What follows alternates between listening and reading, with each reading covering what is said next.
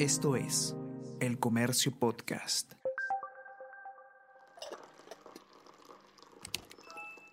Hola, hola, ¿cómo están? Buenos días, espero que hayan amanecido bien. Está con ustedes Ariana Lira y hoy tenemos... Tenemos que hablar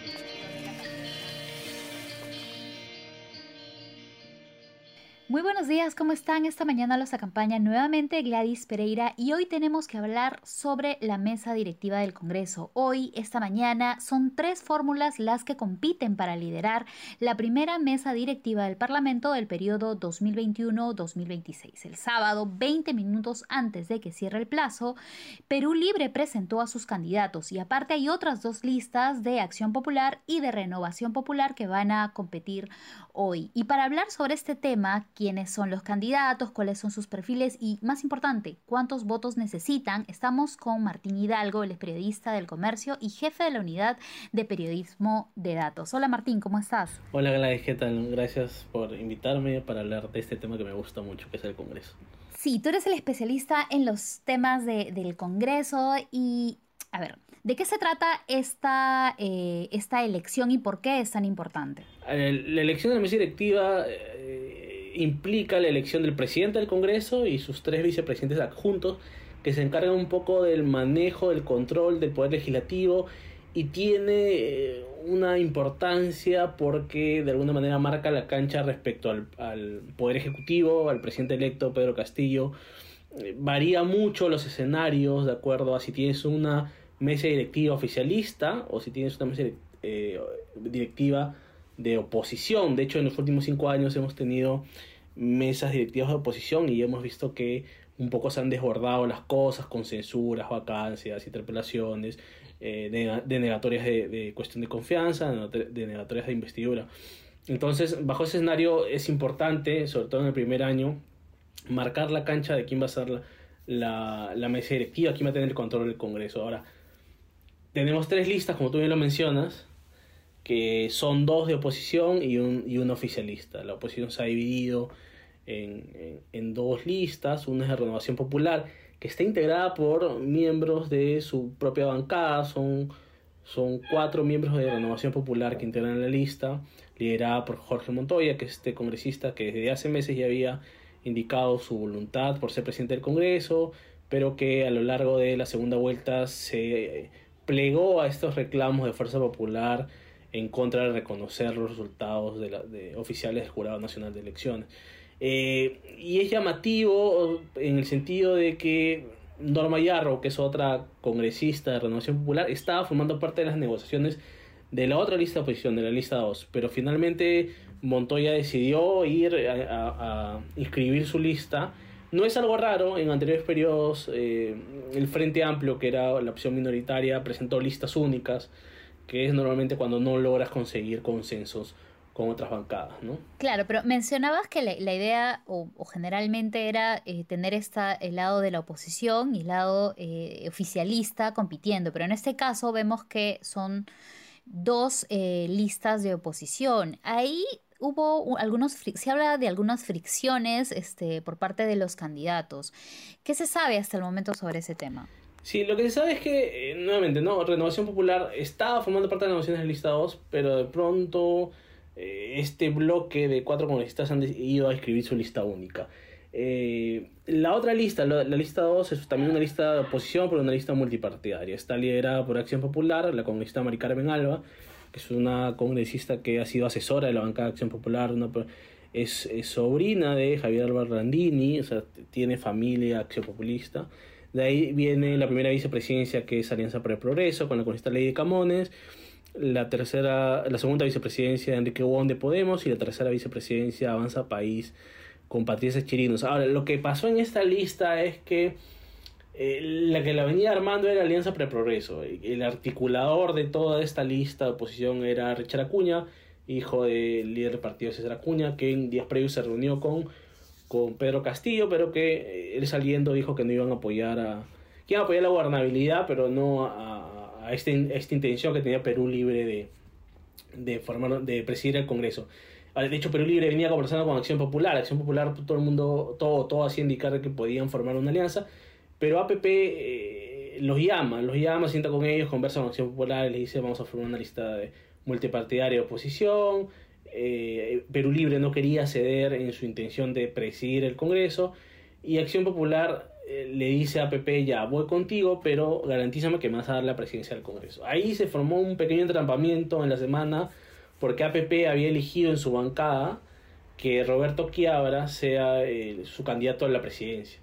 Al final tuvieron que ceder el cupo para que AP sea la presidencia y lo que hizo APP Quiabra al ver que no iba a ser presidente no quiso bajar a, a ser primer vicepresidente y tuvieron que cambiarlo por Ley. Camones que era la vocera alterna de APP y de ahí se eh, y ahí estaba en, debate los otros cupos no porque al principio la idea era que Renovación Popular integre esa lista porque tenían 12 votos que, suman, pero al final pues pasó que eh, Jorge Montoya decidió inscribir su lista única, pensando él de que Fuerza Popular podía plegarse a ellos y reconfigurar toda la, eh, la proyección de votos, pero al final Podemos y Avanza País terminan de eh, definir sus cupos. Cosa curiosa, Podemos lograr la segunda vicepresidencia teniendo 5 votos y Avanza País se queda en la tercera teniendo más miembros, que ellos tienen 7 miembros.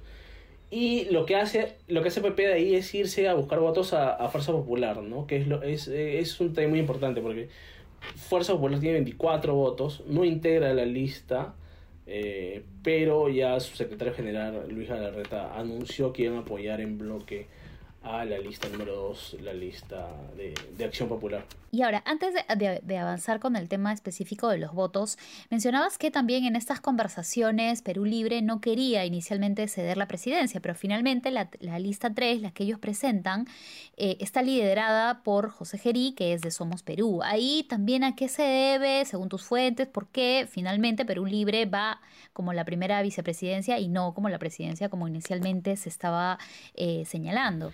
Sí, es, un poco eh, el último recurso que les quedó, ¿no? Porque ellos hasta el jueves de la semana pasada creían que podían convencer a Acción Popular de que vaya en la primera vicepresidencia, ellos en la presidencia, y sumar a Juntos por el Perú y Somos por el Perú. Pero ¿qué pasó? Que el jueves en la noche Acción Popular anunció que ya no iba a ir con ellos, no iba a integrar su lista, y se les cambió totalmente el escenario, ¿no? Porque sobre eso tenían que reconfigurar y además se le, se le algo difícil porque ellos tenían de aliados a Juntos por Perú y a Somos por el Perú que ocupaban solo dos cupos, le faltaba un cupo para una vicepresidencia. Y no había más bancadas porque Renovación Popular no se iba a unir con ellos, Fuerza Popular menos, porque están en origen distintas. Y lo único que era el Partido Morado, pero con el Partido Morado había una situación bien peculiar, que ellos formalmente no son bancada, ellos son tres miembros y el reglamento del Congreso te exige tener cinco miembros como mínimo para ser formalmente una banca. Entonces, de hecho, se ha formado ahí un entrampamiento, porque a la hora de escribir la lista, le escriben en el tweet del, del, el, Twitter, el Twitter oficial del Congreso de la República incluso la pone como no agrupada, porque fue escrita como no agrupada. Y el reglamento del Congreso nuevamente te dice en su artículo 22 de que para tú ser eh, candidato en una lista para la mesa electiva necesitas pertenecer a una bancada. Entonces, Flor Pablo no pertenece a una bancada, entonces se dice cómo es que ella postula. La han intentado arreglar diciendo de que el viernes se había tomado un acuerdo para que son para que el Partido Morado, los miembros del Partido Morado, los tres congresistas, se sumen a la bancada de, de Somos Perú y formen una una sola bancada. Una sola bancada de ocho miembros. Pero claro, ayer han entregado el documento formalizando esa unión Después de la inscripción de la lista de, candidatos para la mesa directiva. Claro, le han puesto fecha anterior, ¿no? Le han puesto fecha 23 de julio, pero recién están formalizando el acuerdo eh, el domingo por la tarde. Entonces hay, algo extraño. Hay un, antecedente en el 2018 en el cual Jenny Vilcatoma, que había renunciado en el 2016 a Fuerza Popular, vuelve a integrar una lista de la mesa directiva con Fuerza Popular y se le objetó de que ya no era nada agrupada, pero también hizo algo similar. Presentó un documento con fecha anterior de que había pedido su reincorporación a la bancada de Fuerza Popular. Y eso supuestamente le habilitó. Se podría tomar ese antecedente para permitir eh, que siga adelante la lista oficialista, pero en todo caso eso es algo que va a tener que definir la Junta Preparatoria antes de la elección. Eh, de, del voto secreto. Ahora, esta lista eh, oficialista, volviendo al, tema de Perú Libre, Perú Libre el último se quedó un poco menos sin recursos y tuvo que ceder, ¿no? Porque ya El, el- gran problema que tenía Perú Libre es que de alguna manera se confió que tenía el apoyo de, de Acción Popular y Podemos y cuando los, estas dos bancadas se pliegan al, al bloque de, de APP, ellos se quedan en el aire y ya se quedan muchos recursos y además se les cruzó con que el sábado tenían este congreso partidario donde participó eh, Vladimir Cerrón, el líder del partido, y el, y el presidente Pedro Castillo y es como que estuvieron tan concentrados en eso que recién cuando termina el congreso se han puesto a conformar la lista y por eso que la lista recién la, escriben 20 minutos antes de que cierre el plazo. Mientras que las otras dos listas ya estaban eh, oleadas y sacramentadas. Entonces eh, han formado una lista de último minuto eh, que, es- que si bien tiene 50 votos, 51, si le sumas a Héctor Valer, que es este congresista que fue separado de Renovación Popular, que ahora se tomó fotos con, con Vladimir Cerrón y dice que está jugando el constituyente, no tiene de dónde más sacar, ¿no? Porque lo- los otros votos que quedan son los de Fuerza Popular, bueno, Valer que sí se sumaría a ellos, y solo quedan los de Fuerza Popular. Que ya han, Entonces, han- están- Fuerza Popular- han dicho que no van con ellos. Una- ¿no? Sí, ha- han dicho que van a apoyar a la lista 2 de Mari Carmen Alba, eh, Acción Popular, y, y obviamente por cuestiones ideológicas no van a. Claro, así no lo dijeran, ellos lista que sí. son la No oposición. van a integrar una lista que, que, que, que integre eh, Perú Libre. Entonces es un escenario complicado. Claro, ¿cuál, ahora, ¿qué es lo que ellos se proyectan? Lo que he hablado con ellos es, ellos lo que proyectan es que, uno, Fuerza Popular no va a votar en bloque este, a favor de la lista 2 y que eso va a ocasionar de que, eh, de que no logren ganar la primera vuelta. Ahora, ¿qué te dice el reglamento para la elección? Tú, tú ganas con eh, la mayoría simple de los congresistas concurrentes. Todo el mundo dice 66, pero no es necesariamente 66 porque no necesariamente todos los congresistas asisten a la, a la elección. Uno, piensa, uno pensaría que sí, porque es la primera El elección. quórum, de- ¿no? Sí, sí. No, no todos asisten. El, año pasado yo eh, recuerdo que en el 2020, de que algunos congresistas no, asistieron porque se habían regresado a su región y ya no, no, les, no les dio tiempo para regresar. Este, para regresar a la, a la sesión oficial. Entonces, eh, te puede mover la valla el número de, de, de asistentes. Pero pongamos en el caso que asistan los 130, la mayoría siempre sería 66. Entonces, tú necesitas 66 votos. O sea, basta que dos miembros de, de Fuerza Popular no voten, o se abstengan, o voten en blanco, o no vayan, este, para que te para que no llegues a esa mayoría simple la lista 2. ¿Qué pasa si no llega a la mayoría simple en ninguna de las listas? Se pasa una segunda vuelta. En la segunda vuelta, si gana, gana el, el que obtiene más votos. Así sea un voto, ya sea 20 versus 19. Eh, entonces, ellos lo que, lo que Perú Libre cree es que no va a votar en bloque Fuerza Popular. Eso va a llevar a que se realice una segunda vuelta.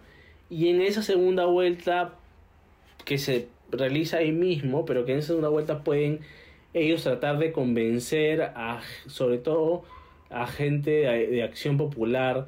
Porque, digamos, en las conversaciones iniciales que tuvieron, habían varios congresistas de Acción Popular con los cuales se encontraban coincidencias coincidencias en, en, la elaboración de una nueva constitución, de, de estar en contra de bancadas como, eh, como el Fujimorismo, como Renovación Popular. Entonces ellos creen que de alguna manera pueden romper ese bloque. Pero es bien difícil porque si es que pasan a segunda vuelta, Fuerza Popular y sí va, van a votar todos con tal de evitar que la gente de Perú Libre llegue a la presidencia del Congreso. ¿no? Porque, porque le, les representa un tema complicado porque lo, lo, que viene después de la elección de mesa directiva son la, la, designación de las presidencias de comisión. Y eso es esa repartición de presidencia de, comisión eh, ocurre eh, por votación también. Entonces si tú tienes un bloque mayoritario producto de la elección de mesa directiva ese bloque te asegura que te puede ayudar para obtener cierto tipo de comisiones. Entonces ahí se, se inicia una especie de repartija y los votos son importantes y ahora, ¿todo esto tiene que definirse mañana o hay un plazo eh, posterior a eso? Considerando que el 28 de julio quien eh, coloca la banda presidencial es precisamente el presidente del Congreso, que para eso ya tendría que estar definido. Sí, tiene que definirse mañana. Siempre se ha definido en el mismo día, incluso cuando ha habido eh, estas segundas vueltas, se ha definido en, en, el, en el mismo día. Sí, en cuestión de horas se, se llama de nuevo los congresistas a votar y hay unos han habido hasta tres votaciones, recuerdo en algún caso, hasta que se llegó a la mayoría para, para hacer. Pero para llegar a la mayoría simple. Entonces, sí, se tiene que definir mañana. Y, digamos, salvo unas, alguna sorpresa de último minuto, todo hace indicar que la lista número 2, liderada por Acción Popular, tendría los votos con, con Fuerza Popular para ser la, la primera mesa directiva de este periodo legislativo, una mesa de oposición. Vamos a ver cómo se comportan. Eh, si bien Acción Popular, digamos, no todos, pero digamos, si nos centramos en la figura de la, de la que sería la presidenta del Congreso, Carmen Alba ha tenido una, una postura un tanto moderada respecto al señor Castillo, de oposición, pero moderada. Sin embargo, si comienza a mirar más abajo, en los puestos de la vicepresidencia, sí ya la cosa cambia, ¿no? Enrique Wong eh, fue un, un, congresista que en segunda vuelta se puso estas casacas con la con el logo de Perú que usó Fuerza Popular eh, para, para, su, para su campaña, ¿no? Entonces él hizo campaña activa a favor de Fuerza Popular, Patricia Chirinos, eh, ex alcaldesa Perla, ha tuiteado en contra de Pedro Castillo manera como eh, diciendo que está en contra del comunismo, que el comunismo no puede reinar en el país.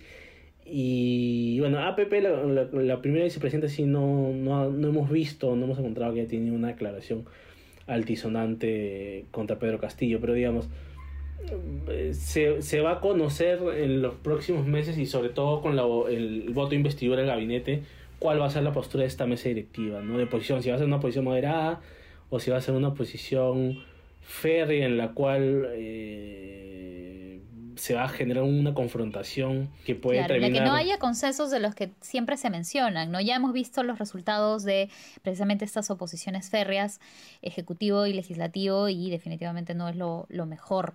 Eh, para el país. De todas formas, vamos a estar hoy pendiente a esta, a esta elección. Quienes quieran leer el informe de Martín está por supuesto en la versión impresa de hoy del comercio también, en el comercio.pe, en el minuto a minuto también en sus redes sociales, en las redes sociales del comercio, también de Facebook, Twitter e Instagram. Pueden estar pendientes de este tema. Después de la elección de la mesa directiva, ¿qué es lo que sigue? Pues ahí viene la toma de mando de 28 de julio, y después tiene que pasar 30 días desde que juramenta el gabinete ministerial para que este equipo ministerial se presente ante el Congreso en busca del voto de investidura, que es presentar el plan eh, del gobierno y someta a votación. Y, y, si es que se aprueba, bueno, sigue en, carrera el gabinete con el, con el presidente. Si es que se le niega, se le llama una denegatoria de confianza, el presidente tiene que designar a un nuevo jefe de gabinete ministerial y por lo tanto un nuevo gabinete, ¿se entiende? Y, pero ahí entraríamos en un terreno complicado, ¿no? Va a recordarse que si es que el Congreso niega dos, dos confianzas consecutivas al, al, Ejecutivo, el presidente queda en la facultad de poder disolver el Congreso. Un déjà vu no queremos vivir, entonces hay que estar eh, pendientes de este tema que inicia esta mañana, así que bueno, Vamos a, vamos a ver qué es lo que ocurre. Muchas gracias Martín por tu explicación. Recuerden que el podcast Tenemos que hablar está disponible en Spotify y en Apple Podcast. Por supuesto, no se olviden de entrar al comercio.p con la actualización minuto a minuto de, de, esta elección y otros datos que quieran conocer, porque como ya menciona Martín, esto recién comienza. Listo, Martín, muchas gracias. Y muchas gracias a todas las personas que hoy nos han escuchado. Conmigo será hasta la próxima. Muchas gracias a ustedes por la invitación. Chao. Esto fue Tenemos que hablar.